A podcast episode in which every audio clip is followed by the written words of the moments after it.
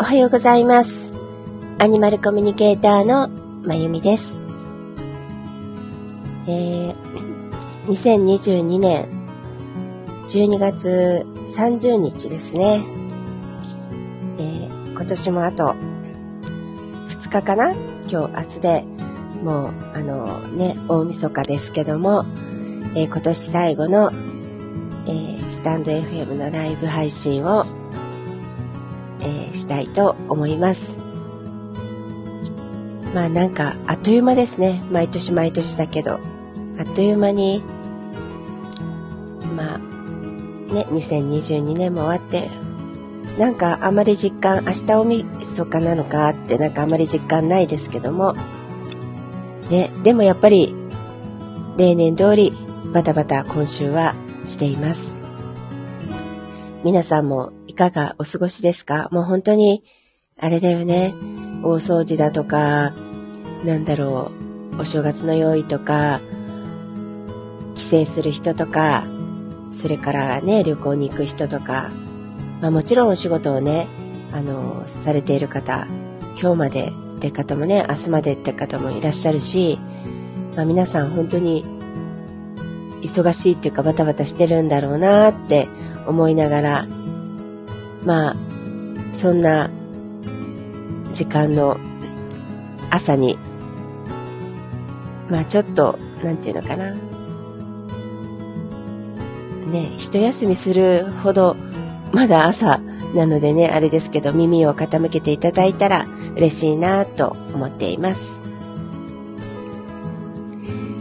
えー、そうですね、今日は、まあ、最後だし、なんだろう、別に、あの、全然、まあ、いつもなんだけど、まあ、いつもよりも、さらにテーマは決めていなかったんですけども、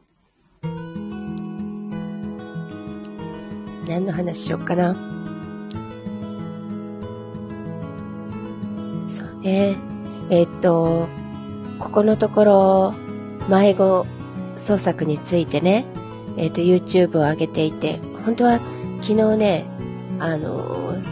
最後、あと、ん？なんでしょ、4、5ってあるのね。まあ大体読んで終わったのがなんかね、プラスもう1個になったんだけど、それをアップし、するって、するはずだったんだけど、どっかでもするって言っちゃったんだけど、あの、ちょっとできなくて、今日、この後ね、すぐ、アップしたいと思いますけども、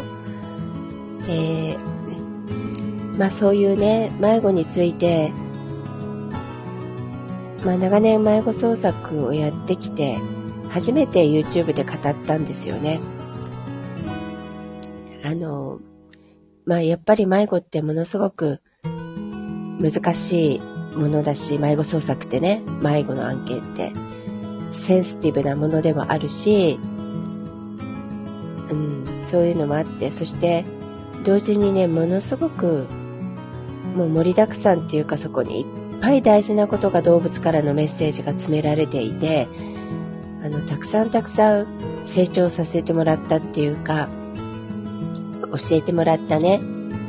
ものでもあるんですよ。も迷子創作のアニマルコミュニケーションって。だからこそ、まあそう簡単にね、パーッと語れない部分もあって、ずっと、あの、改めてね、なんかお話をするってことは、もちろんね、あの、アニマルコミュニケーションのクラスとか、まあそういうとこではね、話をしたりもするけども、ワークショップでもしてないかな。ほとんどしてないんですよね。そんな中なんで突然っていうのは、やっぱり、まあ常に多いんですけど、あの迷子の動物っていうのがすごく多いのと、なんとなく私の肌感覚だと年々増えてる感じがします。それから、まあ12月、えっ、ー、と身近でまあ、すぐね、見つかったんだけど、身近の知り合いのね、ワンちゃんがいなくなったり、それから、えっと、いろんなとこでそういう、なんとかな、話を聞いたりしていたので、やっぱり、な、あの、ヒントにはなるのでね、あの、動物がどんな風に考えて、そしてなんで迷子っていうものが起こるのか、そしてどうやったら迷子捜索がこううまくいくっていうか役に立つのかね。迷子捜索にっていうのもそんなヒントもいっぱいね動物たちが教えてくれているのでそれをちょっと発信した方がいいのかなと思って発信したんですよ。そしたら本当に数日前にまたあの今度はインコさんでしたねあの過去にもインコの迷子捜索はしたことあるんですけども、まあ、インコの、えっと、迷子さんがいてで、その、あの、ご連絡があったんですね。で、今私自身はね、もう迷子捜索は2020、えっと、2021年からかなやってないんですけど、あの、まあそれでもね、あの、長年やってきて、そして結構なえー、勝率、勝率っていうのは、なんか言葉いけないかな。あの、でも割合で、えっ、ー、と、9割ぐらい見つけています。なので、まあ何かヒントになれば、少しでも、さんの動物が保護でされるね、無事にね、保護されるきっかけになったらいいなって思って、あの、YouTube をアップしました。で、その迷子捜索からね、関連するんだけど、やっぱり動物にはとにかく植物もですけどね、気持ちがあるんですよ。で、その気持ちってのをどう扱うか、それでいろんなことの結果が変わってきます。迷子捜索もそうなんだけど、その子がどうして逃げたのか。まあそれがね、偶然のトラブルであったとしても、なぜ逃げ続けているのか、それから今どんな気持ちでいるのか、で、それまでどんなことを考えていたのか、で、今どうしたいのか、こういうことがちゃんと理解できて、そしてお互いそのことについて深くね、納得しないと次に進めないっていうか次の結果につながらないっていうのがあの私の経験なんですね。で、これは迷子だけじゃなくて、全てのことがそうなんですよ。もちろん問題行動もそうだし、いろんなこと、病気であってもそうかな。やっぱりそこのところをないがしらにして、底抜きで表面だけをいろいろこう取り扱っていってもね結、局本質のね、解決になってないから、だから、なんていうのかな、全然うまくいかないっていうか、解決しないとかいうことって、実はたくさんあるんですね。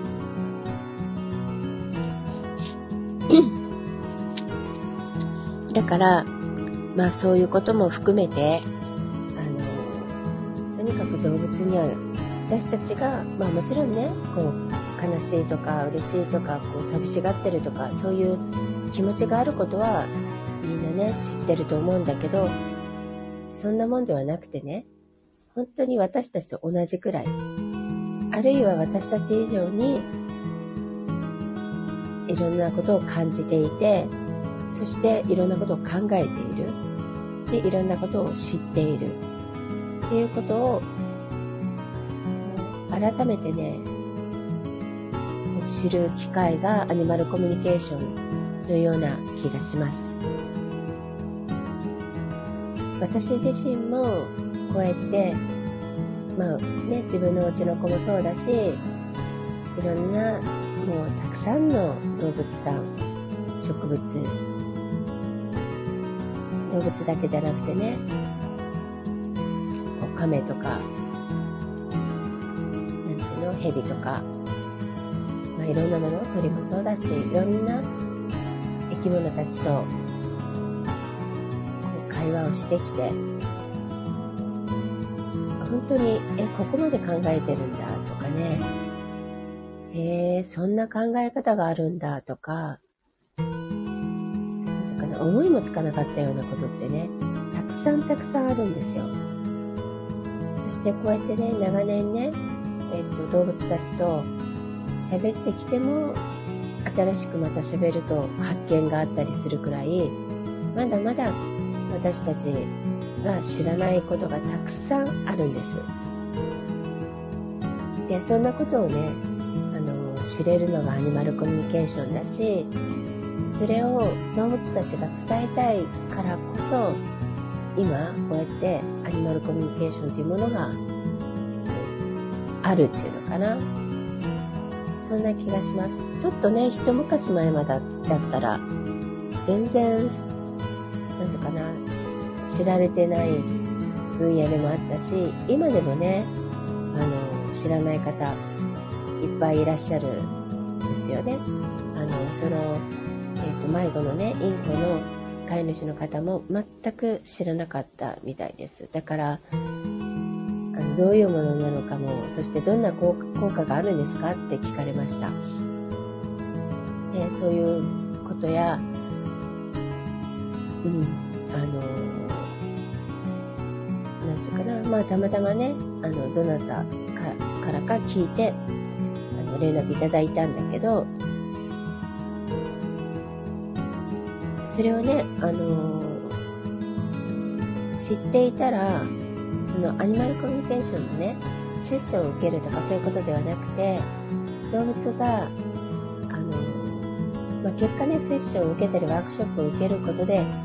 分かったりすることでもあるんだけど、あの、こんなにもいろんなことを考えている。で、それがピンポイントでね、飼い主さん自身のことをこれだけ考えているってことが分かったりするわけじゃないですか。そうすると、またその普段のね、暮らし方、これからの暮らし方、あり方が変わってくるんですよ。必然的にね。で、飼い主さんも変わるし、それが飼い主さんに伝わると、動物自身のまたあり方も変わってくるのね。やっぱりほら、理解し合えた後ってもっと絆がさらに深くなるでしょ？で、お互いを信頼しようとする。そうすると行動も変わってくるし、あり方も変わってくる。そうなってくるとね、あの、だいぶそういう、なんていうかな、迷子という事故もね、防げたりする可能性が高くなるんですよね。あの、私が迷子捜索をしていて、ほとんどの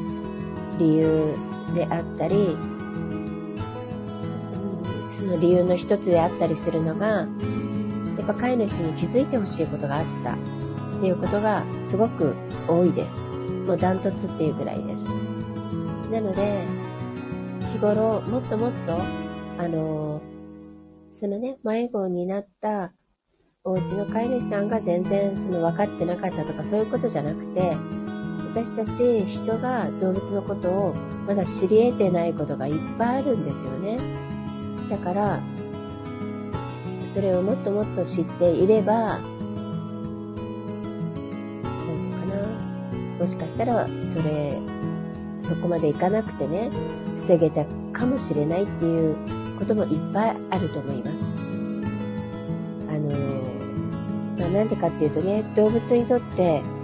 迷子ってのは、まあ、逃亡ってのはね、命がけなんですよ。逃げる動物の中にはもちろん飼い主さんが気づいてくれたら戻るつもりの子もいっぱいいます。だけど、それだって、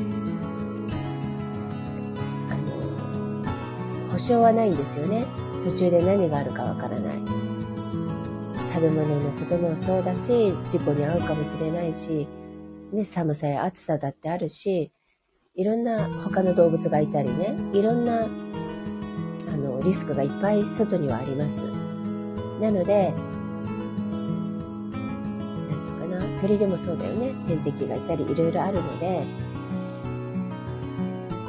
なんとかな、それも分かっていて、そこまで覚悟して、外に出るんですよね。ちろん別の理由で帰らないって決めて、それが、またね、飼い主さんのせいとは限らないんですよ。自分自身の生き方。うん。これはね、どちらかというと飼い主さんというよりも私たち人間に問いをあの投げかけていることが多いですけどねそういう自分のその命としての本当の生き方を選んでいく子もいるしでも飼い主さんに気づいてもらいたくて行くっていう子もまあどちらもねそれをし飼い主さんにはあの知ってほしいんですけどね。教えたくて逃げるんですけども。そういうわけだから本当に彼らは命を懸けているんですよ。もしもの時にリスクがたくさんあってもしものことがあってるかもしれないっていうのを覚悟して命がけで彼らはあの逃亡してるんです。迷子になっているんです。だからこそてかな。もっともっと動物のことをね分かっていればなんかな。こう動物たちがねその迷子とか逃亡を選ぶっていうのは割と最後の手段なんです。する前にいっぱい兆候を出してるんですね。いろんなことでこう教えようとして訴えていたり、まあ、もちろん吠えたり甘えたりいたずらしたりいろんなことで教えようとしてます。でまあそれでもちょっとなかなか気づいてこちらを見てもらえないなとか思うとそれこそ問題行動を起こしたりはいあの粗相したりとかもそうなんですね。まあいたずらもそうだけどの突然ちゃんとやっていたトイレをあの外すようになったとかもそうだしね。もちろんこれは他の理由もありますよ。病気だったりいろんな理由もあるけどそういうことがあったりまあ急に吠えるようになったとか何でもそうです。あの別のそういう普段と違うことが起こりだしたらそれも何かを訴えてる。でそれでも気づいてもらえないってなるとあのちょっと体調が不良になったり病気になったりとかもします。でそれでも気づいてもらえないって時に彼らは最後の手段として、えー、逃亡迷子を選択するんですね。やっぱそれだけリスクが高いってことなんですよ。動物たちにとっても。でも逆に言うとそれだけのことをして飼い主に気づいてもらいたい。そしてそれはね自分のためにじゃないんですよ。自分がハッピーになるために飼い主に気づいてほしいっていうことではなくてね。特にその命がけでやる場合はねあの普段のちょっといたずらとかだともっと遊んでほしいとか散歩行きたいとかいろいろあるけどもそういうことじゃなくてあの本当に本当に飼い主にとってこれが気づくことがベスト。そして気づいたらより良いかな人生になるとかその飼い主さんらしく生きる一つになるとかねヒントになるとかのすごい方向転換をねしなくてはいけないとかなんかそういう時にあの動物は最後の手段として命がけの迷子を選択するのでまあその前にねもっともっとあの自分のおじろ子がどんな気持ちでいて何を普段考えていてそして私たちに何をね望んでいるか期待しているか。っていうことを知る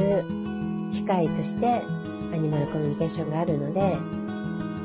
まあそういう意味でねアニマルコミュニケーションっていう存在がねもっともっと世の中に広がってもらえると嬉しいしあのこれはもちろんねアニマルコミュニケーターにあのセッションしてもらうのはそれはそれとしてねあのプロだからもう深い深いセッションあの本当にいろんな人に言われるんですよなんか人間のカウンセリングを受けるよりもはるかにあの自分のカウンセリングになったとかねあるいは占いに行くよりもすごい的確ですよねとかいうぐらいとてとても深いあのメッセージを受け取れるんですね。まあ、それは当たり前ですよね。あの動物、自分の動物でも飼い主のことを一番知ってる。誰よりも、他人よりも誰よりも知っているわけだからね。っていうのもあるけども、でもね、あの、自分でもアニマルコミュニケーションってできるんですよ。誰にでもできることだから。だから、そして、あの、飼い主さんたちは、もうあの無意識だけど半分ぐらいはアニマルコミュニケーション普段からしてるのね。あの、アニマルコミュニケーションってテレパシーを使って、要は言葉を使わないでね、にあの例えば日本語、英語、何でもいいんだけど、言葉を使わないで、えっと、コミュニケーションを取ることだから、まあ、そう言われてみればなんとなくわかるでしょ？あの、自分のお家の子のことを、ね、話を言語でしたことないにもかかわらず、なんとなく思っていることとか、今こういうことだな、今これ言いたいんだなって、その、もちろんその、何、ジェスチャーとか行動とか表情からもわかるけど、それだけじゃなくて、もううちの子はこんなことを普段考えてる、こんなんだっていうのは、あある程度は分かっているとこあるじゃないですか。で、それはね、もうアニマルコミュニケーション、テレパシックコミュニケーションをしてるってことなんですね。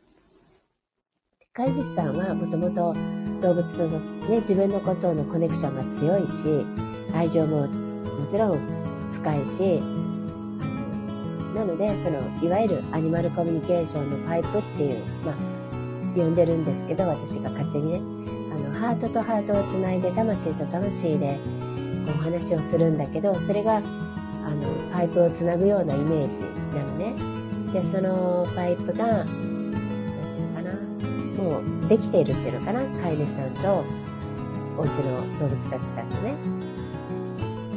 だから普段からちゃんとやっているので、まあそれをもっとね、意識してやっていくと、よりね、深いコミュニケーションができるようになると思うし、まああの、そういうのはね、あの、クラスとかワークショップでもいつも言ってるんだけど、練習すればするほど、そのパイプが使えば使うほどパイプが太くなる。まあ普通のね、あの、缶とかパイプと一緒ですよ。使わないと詰まってしまうけども、使うとどんどん流れが良くなるから、あの、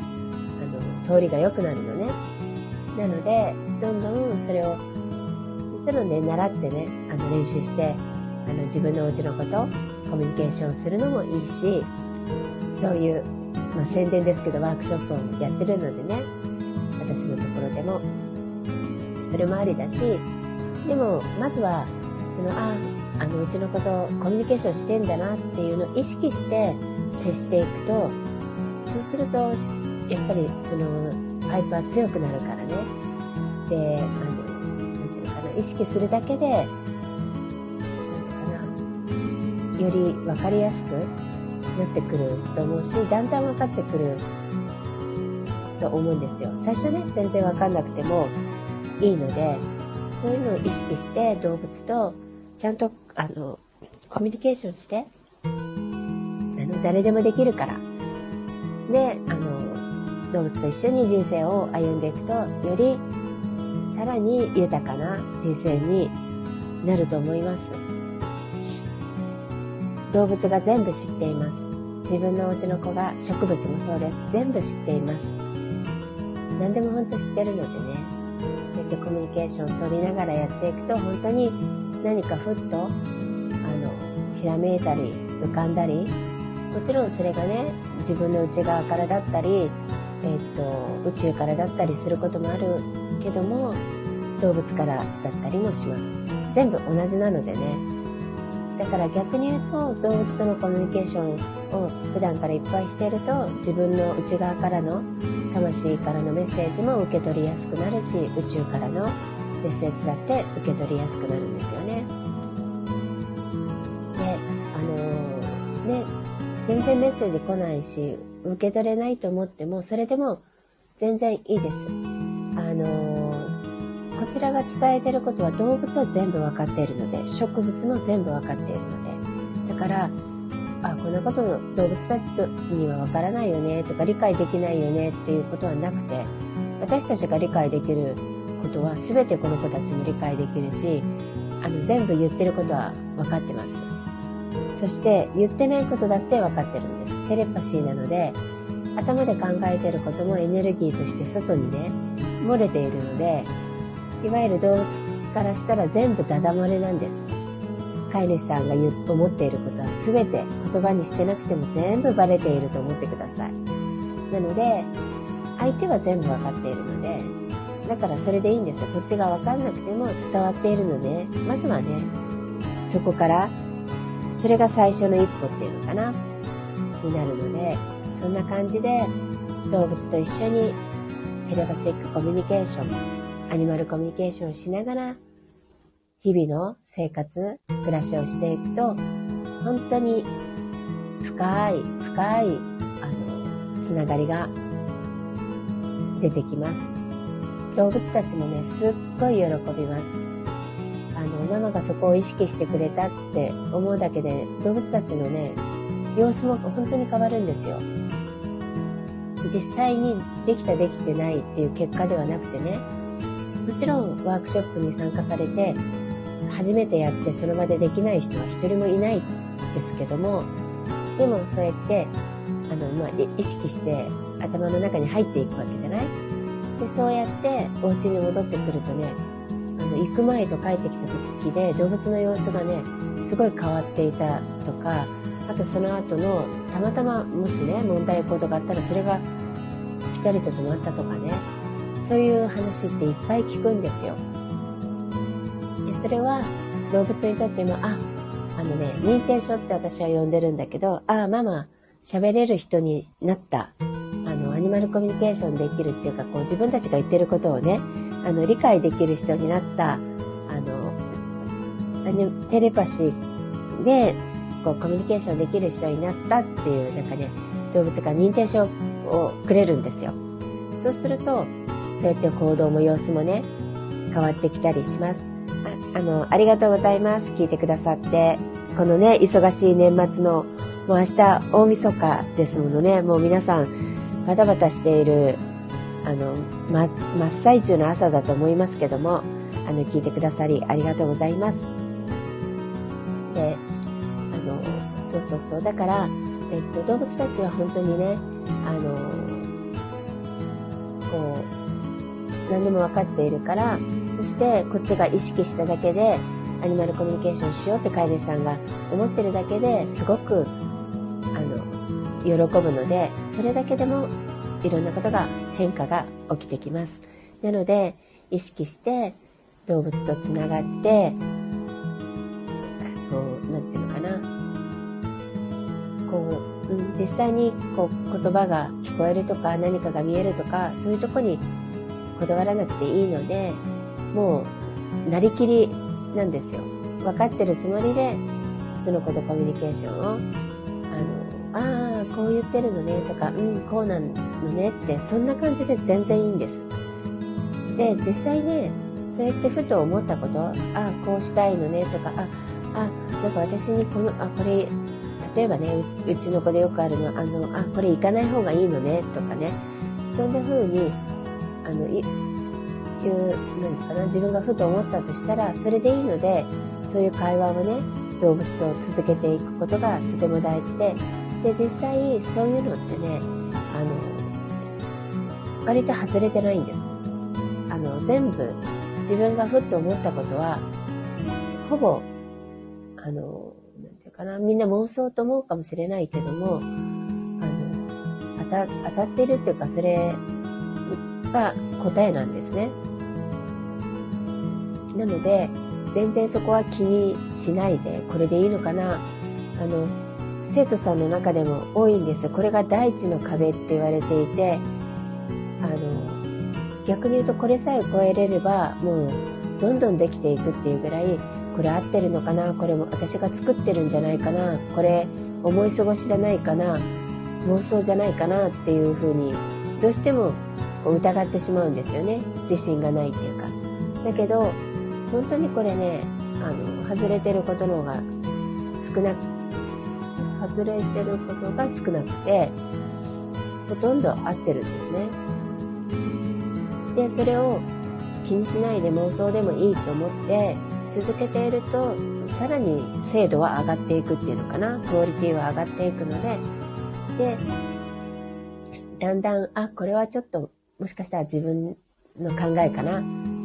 これは動物の考えだなっていう違いもね、やっていかないとわからないし、逆に言うと、やっていってたらわかる時が来るので、まあ、そんなこともね、あの、含めて気にしないでどんどんやっていくっていうことがとても大事なので本当にね誰でもできるんです。お家であのできるのでね。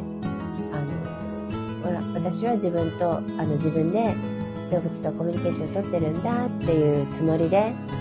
やっていくといいのかなと思います。もちろんねあのもっともっともっと正確にもっと深くいっぱいいっぱい動物からの声を聞きたいって思ったらそういうのを習ってもいいしねワークショップでもクラスでもいいしでもっとこう深いことを聞きたい、まあ、何のためにね彼らは生まれてきたのかとか自分のところに来たのかとかね。そんなことも含めて知りたいとかもっと深いことを知りたいと思えばプロに頼めばいいしね。アニマルコミュニケーターにね。でも基本はあのお家でもね普段から気づいてないけど飼い主さんはみんなやってるしなのでそれを続けて意識するだけでいいのでできるできないじゃなくて意識してあのもう妄想ごっこでいいんです。あなおちゃんおはようございます。えー、今年最後のえー、っとライブ配信をしてるんですよ。もうそろそろね終わるかもしれないんだけどあのね年末えー、っとなんていうのかな。で、みんな、みんなもほんと30日でバタバタですよね。あの、お掃除したり、買い物行ったり、なんか、ね、準備したり、あの、ね、もちろん旅行に行ってる人とか、帰省してる人とか、もうね、あの、いっぱいでしょうけども、あの、まあ、アーカイブも含めて後でね、なんか聞いてもらえたら、あの、いいなと思って、とりあえず、あの、今年最後の締めとして、えちょっともうテーマもね、決めてなかったんですよ。だから。なので、あのー、あありがとうございます。本当に、あの、あの、なおちゃん先生もね、あの、本当にお世話になりました。あの、なおちゃん先生も、もちろん、えっと、トレーナーとしてはもう一流のね、ベテランのトレーナーさんですけども、あと、保育園のね、先生だけど、あの、動物の保育園のね、先生だけど、あの、アニマルコミュニケーターでもあるので、なおちゃん先生はね、皆さん、あの、なおちゃん先生もすすごいのよ。なかなか直感が鋭い、あの、方なので。あのでね、ほら、動物のことすごい知ってるからね、長年動物の、あの、お仕事されてるから、なので、また、なおちゃん先生ともどもね、あの、私もアニマルコミュニケーターまゆみも、えっ、ー、と、また来年もね、あの、引き続き、よろしくお願いしますって感じですけども。ありがとうね、なおちゃん先生ね。で、聞いてくださってる方も本当にいつもいつもありがとうございます。あの、少しでもね、本当にね、あの、まあ、今日最後として話してたのは、本当にアニマルコミュニケーションが少しでも、こう、もっともっと浸透するとね あのなんていうの？動物と人間との絆もさらに深くなるしいろんなねものも解決できたりあと未然にねあのちょっと迷子の話してたんだけどあの未然に防げたりまあ病気だってそうなんだよね気は病あ気は病だ病は気からだからあの防げるものもね全部じゃないけどね、あったりもするし、で、何よりも動物たちがこう伝えたがってるんだよね。話したがってることがいっぱいあるんです。聞いて聞いてって。だから、そういう意味でアニマルコミュニケーション、動物は人間の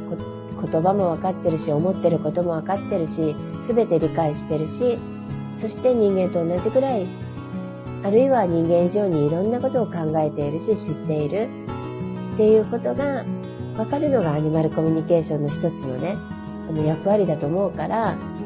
そういう意味でアニマルコミュニケーションっていうことが動物がこんなにあの伝えたがっているし、こんなことを思っている、こんなに喋れるんです、みたいなことがあの広がっていくとね、それが普通になるとね、いつか普通になる時代が、まあ、来ると私は思ってるんだけど、来るといいなって思ってます。そしてみんながアニマル、アニマルコミュニケーションっていうかね、あの動物だけじゃなくて、テレパシーで会話をする時代が、あの、これは絶対来ると思います。ていうか、まあ、地球がね、ちゃんとうまく進化していけば来ます。で、そういう、あの、だって宇宙、変な話だけど宇宙人なんかそういうので、あの、もう会話してるわけだし、そんな星はいっぱいあるわけだしね。宇宙って広いでしょ？地球だけじゃなくていっぱいね、あのもちろん木星とか金星とか土星とか知ってるけど、それ以外にもいっぱい惑星があるわけだしね。で、そんな感じでコミュニケーションをする方が、あの、効率もいいし、あの、楽じゃない？だって、こうやってみんなさ、あの、これだって一つのテレパシーじゃないけど周波数なんだよね。見えないものを使って、こういうスマホっていうものを使って、あの、周波数、スマホの電磁波という周波数を使って、こうラジオだってそうだし、ね、いろんなものを、ね、便利じゃない？みんな LINE 使ったりとかね、いろいろしていて。で、それがさらに何も使わないでできたら、すごい楽なわけじゃない。お金もかからないしね。そう、テレパシーはお金かからないからね、すごい楽なんですよ。なので、そんな時代が、あの、来るのでね。で、その時のための練習でもあるんだよ。動物たちは。それもね、あの、そう、教えてくれてるのでね。まあ今のうちにみんな練習して、そしてそんな時代を、まあ喜んで迎えられるようになるといいよね。なんかみんな動物も人間も植物もみんななんかこうテレパシー通じて会話してるってなんか分かり合えてるっていうのがね最高だしそれを動物たちは望んでるしあの動物たちはしてるんですよすでに人間以外はね動物も植物とも話してるし遠くの木とも話すしあの、ね、遠くの猫同士知らない猫と話したりみんな繋がってるからみんなやっていて人間だけがねなんかそこにあの切り離されてるあの遅れてるんじゃなくて昔やってたけどできなくなったあのできないっていうか使わなくなっただけだからねあの文明のこういうスマホとかに頼っちゃってるからってことなんだけどあのそれで使わなくなってるだけだからまたそこにねできるようになってさらにあの進化した時代にね向かっていけるいくためにもまあまずはアニマルコミュニケーションからっていうとこかな。すごいいい練習になるしあの動物たちがまたねあのこれからの未来のこともいっぱい知ってるからね彼らはね。あので飼い主さんのことは何よりも知っているからそういうところに耳を傾けていけばまあね2022年もいろんなことがあって、まあ、その前からねいろんなことがある、まあ、今は激動の激変の年だけども2023年うさぎ年、えー、まあ、さらにいろんな大きな変化が来ると言われています。なのでそんな時も動物たちからのメッセージ声っていうのはとても役に立ちますしもう動物たちはそれを教えてくれるからね喜んでね。なので動物たちから聞いて植物から聞いて学んで2023年をなんとかねまあまだ始まってないんだけどね あの乗り切っていけたら2023年も素敵な年にきっとなると思うのでそんな気持ちで2023年を皆さんと一緒に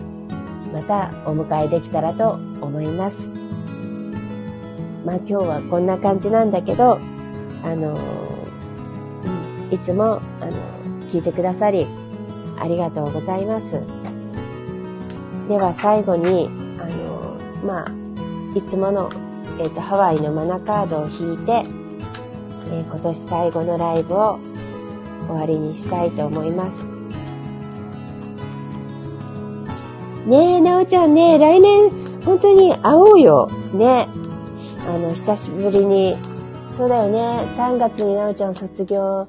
してから会ってないんだもんね。もう、もうちょっとで1年になっちゃうものね。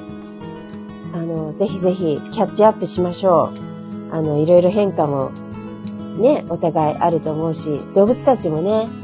あの、みことちゃんも頑張ってるしね、なんかみことちゃんの話も聞きたいし、あの、いろいろ、あ、そうそうそう、なおちゃん先生、また2023年いろいろ、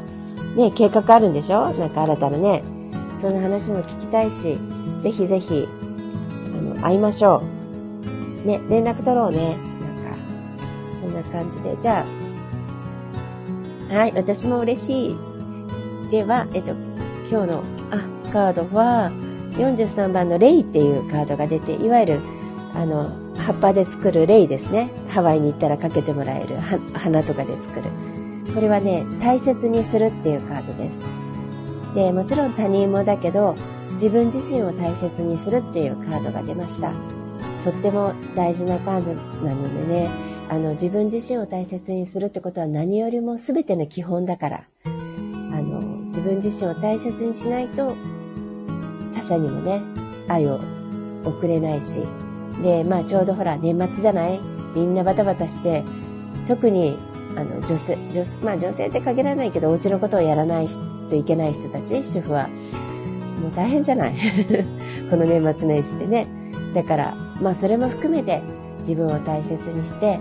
で、これはね、動物もそうなんです。動物は本当に自分を大切にします。で、もちろん、本当に必要な時は、あの、自分の命を自ら差し出しても仲間を守ったり自分の子供を守ったりするけどもでも基本自分のことをとても大切にするんですでその一番の象徴があの毛づくろいですグルーミングって自分を大切にする自分を愛する自分で自分を愛するっていうあの行動なので皆さんも私別のスタンド FM で言ったかなあのなんていうかな。あれね、自分、あの、もともとはお母さんの愛なんですよ。だからあの、生まれてすぐ子犬でも子猫でも何でも他の動物もそうだけどお母さんがペロペロ舐めるでしょで、ずっとそれで舐めてあげるじゃない？それが、あの、愛着行動って言って動物とお母さんの愛の循環なんですね。で、でも動物っていうのは自立をちゃんとすぐしていくので、自立した後にそのお母さんの愛、そのお母さんの愛の愛着行動っていうのは一生命っていうのは必要なんですよ。でもお母さんからはね、自立しなきゃいけないから、その後どうやっていくかっていうと自分で自分を愛する。それが毛づくろいなんです。だから、あれは彼らが綺麗好きっていうことだけでやってる。もちろん綺麗好きなんだけど、そのためにやってるんじゃないんですよ。自分のメンテナンスをきちんとまずは自分から自分をきれいにして愛して自分を整えるエネルギーもあれで整ってるのね。でそういうことをやっています。だから実は人間も必要なんです一生。でも人間はまあもともと毛づくろいじゃないけどちゃんとねお母さんから愛情を受けて基本育つじゃない？小さい時は。ででもその後人間は何も毛づくろいもしないからね。あの何て言うかな。じゃあ代わりに何をするかっていうとあの自分で手を撫でたり、まあ、手っていうか全身をね動物のようにこうマッサージするように軽く撫でるっていうことが毛づくろいと同じ効果があるのでそれを本当にやっていくといいんです。おあのちょっと暇ができた時お風呂ででもいいしテレビ見てる時でもいいし何でもいいのね。ちょっとあの1日1回はこう自分のマッサージ、毛づくろいをこうやってね、こうやってあげると、同じことなので自分を大切にすることなので、本当にこれね、あの、医学的にも結構、そのいろんなホルモンのバランスとか、自律神経とかね、そういうのにもね、すごくいいみたいなので、心身ともにいいのね。だから、あの、そういうマッサージを自分で自分に毛づくろい、皆さんしてみましょう。それが、あの何て言う、かな自分を大切にするっていうことの一つになりますので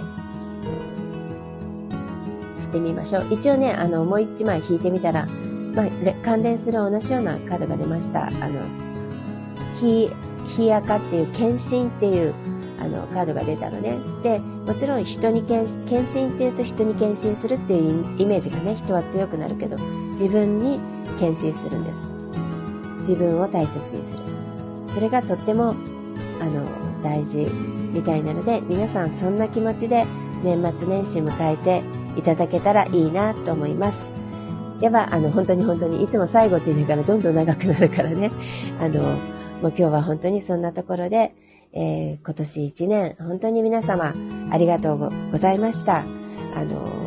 来年、皆様にとっても素敵な一年になりますように、あの、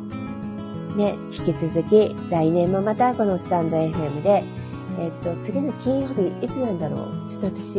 あれ、見て、あ、ちょっと待って。次の金曜日って、あ、でもね、次の金曜日は、あ、できるかな？あれ、ちょっと焦ったら、手帳が開かないけど。なんか、6日だよね、確か。あ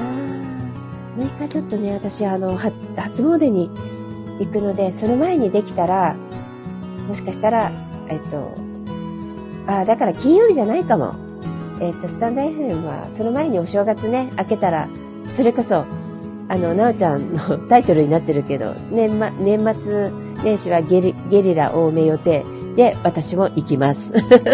なので、また、あの、年明けに皆さんにお会いできたらと、あの、思います。では、本当に、あの、一年ありがとうございました。アニマルコミュニケーターのまゆみでした。